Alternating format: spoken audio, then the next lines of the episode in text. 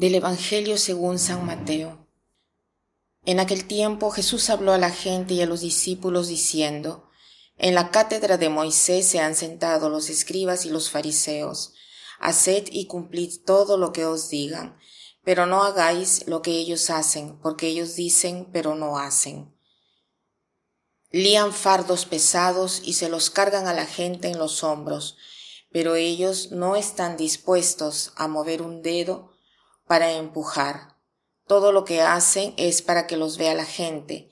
Alargan las filacterias y agrandan las orlas del manto. Les gustan los primeros puestos en los banquetes y los asientos de honor en las sinagogas. Que les hagan reverencias en las plazas y que la gente los llame rabí. Vosotros, en cambio, no os dejéis llamar rabí, porque uno solo es vuestro maestro, y todos vosotros sois hermanos.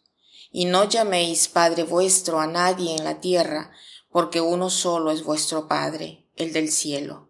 No os dejéis llamar maestros, porque uno solo es vuestro Maestro, el Mesías. El primero entre vosotros será vuestro servidor, el que se enaltece será humillado, y el que se humilla será enaltecido. Esta página del Evangelio es como siempre muy rica, pero hoy quisiera detenerme en esta frase dicha por Jesús. En la cátedra de Moisés se han sentado los escribas y los fariseos. Haced y cumplid todo lo que os digan. Pero no hagáis lo que ellos hacen, porque ellos dicen, pero no hacen. Me parece interesante que aquí Jesús estimula un espíritu crítico que diga, eh, sí, deben observar todo lo que estas personas dicen, pero no hagan lo que ellos hacen, porque hay una incoherencia entre el decir y el obrar. Pero el favorecer un espíritu crítico y mirar las figuras de referencia, o sea, ya sean los padres o los maestros o religiosos o jefes del trabajo, personas que desarrollen un rol de autoridad, ¿no? Tener el espíritu crítico es importante. Jesús dice que no hay que seguir a ciegas a una persona porque todos somos limitados, nos equivocamos y ninguno tiene la plenitud de la verdad. Y Jesús nos pone en alerta a no tener un espíritu de dependencia, de servilismo, pero al mismo tiempo es bonito sentir cuando el Señor dice, aunque estas personas no son coherentes entre lo que dicen y hacen, esto no quiere decir que no pueden tomar las buenas enseñanzas de estas personas. Entonces, el espíritu crítico que el Señor nos invita aquí no es una crítica por la crítica, porque no quiere decir que, por ejemplo, que si nuestros padres han tenido un comportamiento equivocado en la vida, no debemos obedecerlos y aprender de ellos lo que nos enseñan.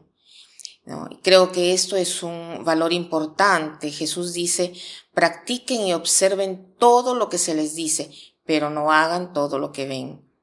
Entonces, hoy podríamos practicar este espíritu crítico y al mismo tiempo este espíritu de libertad, que nos permite de ver el bien incluso donde hay error o donde vemos que la verdad es parcial. Pero esa verdad parcial puede ser útil, buena, nos puede enseñar algo.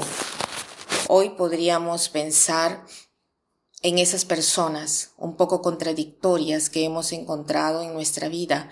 De repente esas personas que se han comportado mal, delante de nosotros y que han cometido injusticias delante eh, o hacia nosotros. Pero tratemos de valorizar lo bueno que hemos recibido de estas personas y agradecer al Señor por esto. O de repente lo opuesto, pueden haber personas de las cuales estamos apegados, somos dependientes, ya sea por el efecto o de o cualquier otro género ¿no? de, de, de apego, y tratemos ahí de adoptar el espíritu crítico que nos ayude eh, a discernir lo que hay de bueno y lo que tienen de no bueno, ¿no? Y confiando siempre cada juicio a la misericordia de Dios, porque es claro que lo que podemos ver nosotros es solo el externo, jamás el interior que lo conoce muy bien solamente el Señor. Que pasen un buen día.